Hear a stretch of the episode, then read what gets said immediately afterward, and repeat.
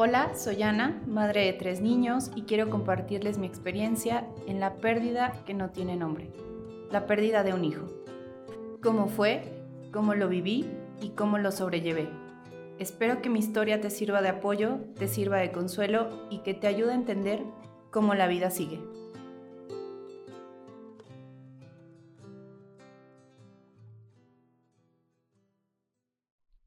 A los 21 años quedé embarazada, estaba en la universidad, era mi penúltimo año. Eh, el papá de mi hija era mi compañero y bueno, fue una sorpresa, pero una sorpresa que al final del día recibimos con gusto. No estaba dentro de nuestros planes, pero sí teníamos ya planes de empezar a hacer una vida juntos terminando la universidad. Fue un embarazo totalmente normal, lo viví con un aumento de peso normal, sin problemas en presión, sin problemas de ninguna otra índole, sin complicaciones. Todos los estudios, todos los ultrasonidos siempre arrojaron un embarazo totalmente normal y un bebé totalmente normal. Era una niña, su nombre era Ana Sofía, y llegó el día en el que yo tuve mi cita para saber si me iban a inducir al parto o iba a ser una cesárea, como era una mamá primeriza, pues querían ver todo este tipo de, de detalles. Yo ese día, el 17 de abril del 2010, llegué al consultorio de mi ginecólogo sintiéndome bien, normal. Mi bebé se había estado moviendo durante la comida, iba nerviosa porque no sabía si ya me iban a internar o si me iban a dar unos días. Pasamos al consultorio, me empieza a hacer un ultrasonido de rutina, como los ocho meses previos, y bueno, empieza a medir la cabeza, me pregunta que cuánto había sido la vez pasada el diámetro, le dije 10 centímetros, empezó a arrugar un poquito la, la frente, me preguntó a qué hora había sido la última vez que la bebé se había movido. Le dije tres y media cuando yo estaba comiendo. Me preguntó si yo estaba segura. Le dije que sí. Y obviamente cuando hizo esa pregunta, sabía que algo ya no estaba bien. Mm, empezó a, buscar eh, por el cuerpo de la bebé, encontró el corazón y se dio cuenta que ya no había latido. Volteó y me dijo, no hay frecuencia cardíaca. En ese momento, para mí, la vida, el mundo, el tiempo, todo se detuvo. Era como estar fuera de la realidad.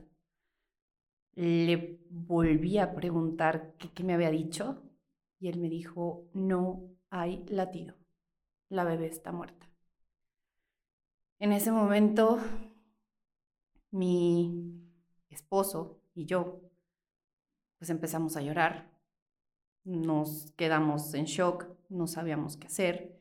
El doctor me empezó a limpiar el gel con, con el que te hacen el ultrasonido, me ayudó a levantarme y nos invitó a pasar, a sentarnos a su, a su escritorio.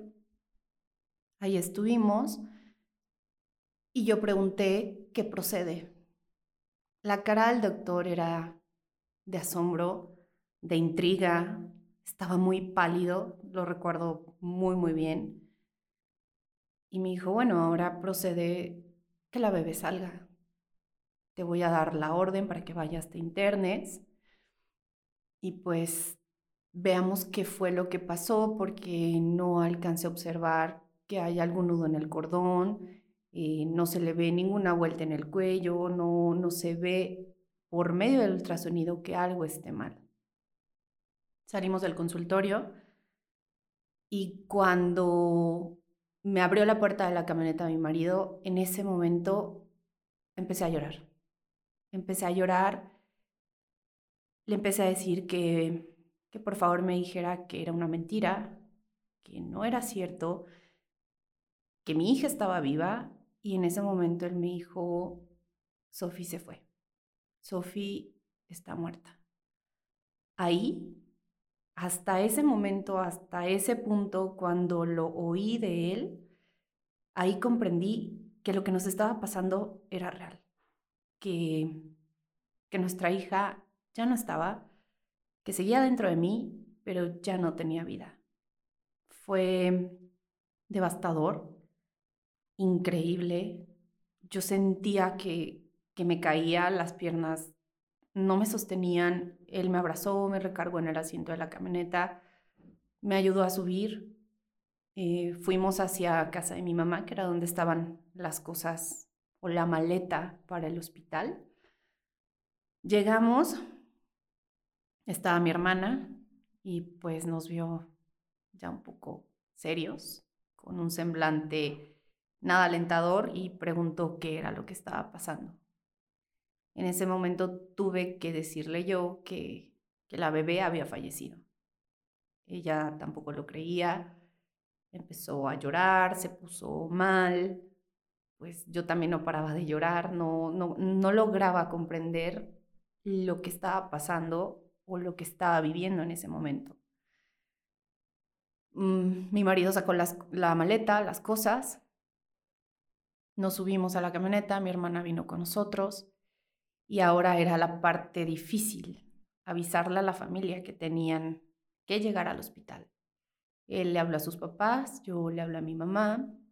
Cuando llegamos estaban ya los papás de él ahí y con una sonrisa nos recibieron y también al ver el semblante que traíamos, pues la pregunta fue, ¿qué pasó? Y pues él les dijo lo que había pasado, que Sofía había fallecido y que tenían que sacarla. Cuando llegó mi mamá, pues fue la misma historia. El hecho de decirle que su nieta estaba muerta no fue fácil, fue una situación muy dura.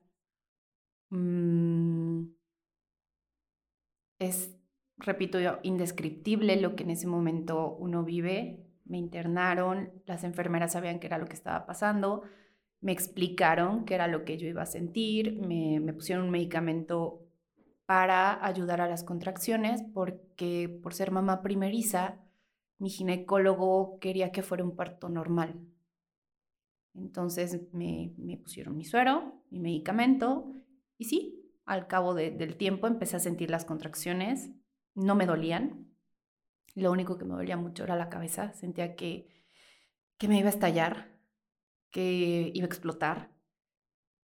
Eh, llegó mi familia, mis tías, una de ellas me ofreció el llevar un sacerdote para que bautizaran a la niña. Yo seguía sin creerlo. O sea, no podía creer que tenían que bautizar a mi hija, no podía creer que tenía que ser de ese modo, no lo asimilaba. Llegó el sacerdote, dentro de mí la bautizó, dejó un aceite, dejó agua bendita para cuando la bebé saliera, pues bueno, hicieran el ritual del bautismo. Pasó el tiempo, estuve ocho horas en trabajo de parto y no lograba dilatar más de 8 centímetros, porque ya el resto de, la dilatación lo tendría que haber hecho la bebé. Pero como la bebé estaba muerta, pues ya no dilataba. En ese momento el ginecólogo llamó a mi esposo y le dijo, por tu hija no puedo hacer más. Tu hija está muerta, pero por tu esposa sí. Y si yo la dejo más tiempo en trabajo de parto, se va a deshidratar y se va a morir necesito que me autorices una cesárea de emergencia. Obviamente no lo pensó, firmó, entramos al quirófano y lo primero que vi al entrar al quirófano fue un Cristo, un Cristo colgado en la pared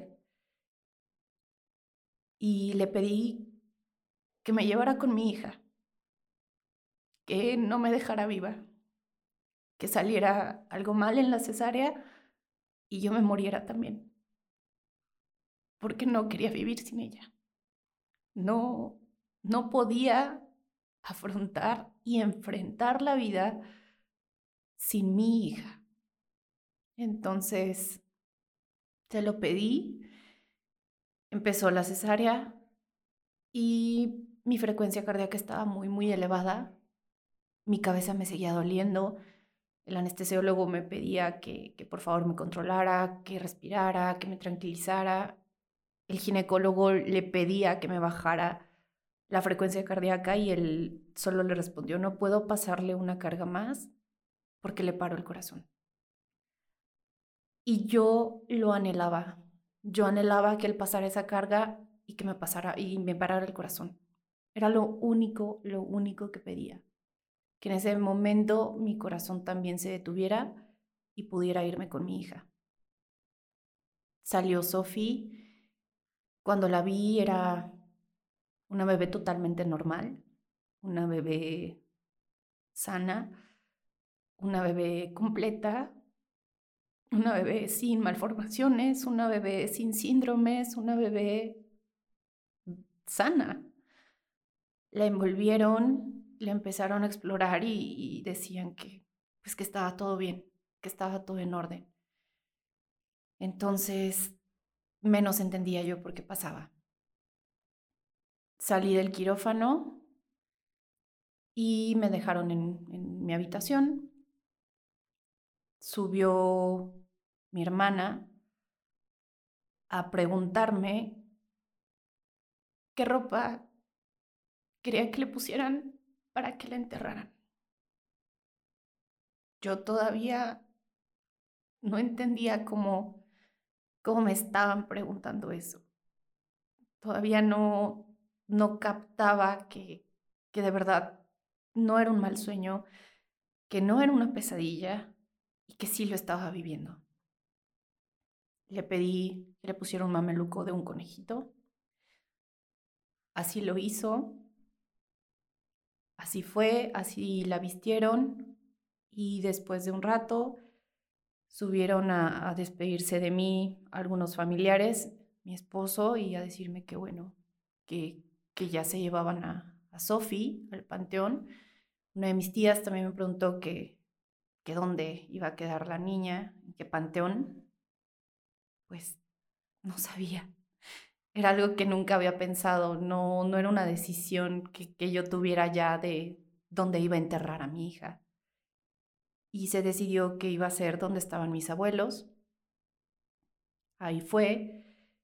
Y antes de llevársela, mi marido me preguntó qué quería que hiciera. Que, sí, quería que le pusiera algo mío, que, que cómo se iba a ir. Y solo le pedí que le pusiera una rosa blanca. Una rosa blanca de parte de su mamá, que no iba a poder despedirla. Así fue, la enterraron. Al día siguiente me dieron a mí de alta. Llegué a mi casa y obviamente ya no estaban sus cosas. Ya no estaba ni su cuna, ni su ropa, ni mucho menos ella. También, también pedí a mi hermana le tomara fotos. Algunas personas lo tomaron a mal. Decían que era una falta de respeto para ella, pero para mí era el único recuerdo que me iba a quedar de mi hija. No iba, no iba a tener más. No iba a tener recuerdos con ella ni caminando, ni comiendo, ni en mis brazos, porque no se me permitió tocarla, ni abrazarla, ni besarla, mucho menos despedirme de ella. Entonces, para mí, una fotografía era algo que en ese momento daba cierto consuelo a esa pérdida por la que estaba atravesando. A los ocho días, cuando fui a que me retiraran los puntos de la cesárea, le pedí a mi esposo me llevara al panteón. Me retiraron los puntos, fuimos al panteón y cuando llegué, pues, no es como la tumba habitual que está todo el pasto removido y demás, era, era una parte tan pequeñita, tan, tan, tan pequeñita lo que estaba levantado nada más, que yo volteé y le dije, por ahí la metieron. Y él me dijo, sí, era una cajita. Entonces, volteé y vi la lápida y, y ver el, el niña Ana Sofía Ortiz Aguilar era algo que nunca en mi vida imaginé ver, que no, no cabía en mí como, como mi hija estaba ahí, como habían enterrado a mi hija y era algo que no concebía. De rodillas empecé a llorar y a llorar y a llorar. No sé cuánto tiempo lloré. No sé cuánto tiempo pasó. Pero pero era la manera más real de enfrentar lo que estaba pasando y de saber que realmente ya no estaba ahí, que ya se había ido.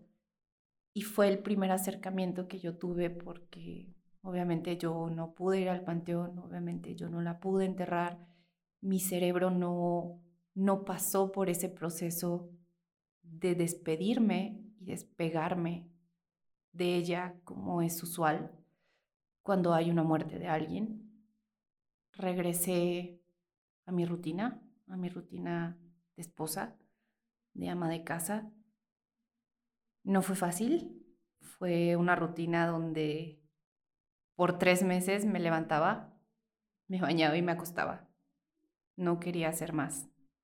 A muy duras penas comía, comía por petición de mi esposo, pero yo lo único que quería era, era morirme e irme con mi hija.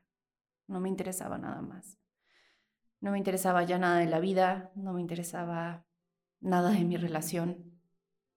Lo único que quería era que ese dolor acabara y para mí la única manera de que acabara era muriéndome y reuniéndome otra vez con ella. Después de tres meses de estar así, un día entró la mamá de él y me dijo, te tienes que parar porque te estás dejando morir. Y si tú te mueres, mi hijo se va a morir. Y yo no quiero eso. Y ahí, ahí mi cerebro captó que tenía que empezar, que tenía que pararme, que tenía que continuar realmente. Y ahí fue donde comenzó el verdadero duelo y la verdadera historia de mi vida después de ella.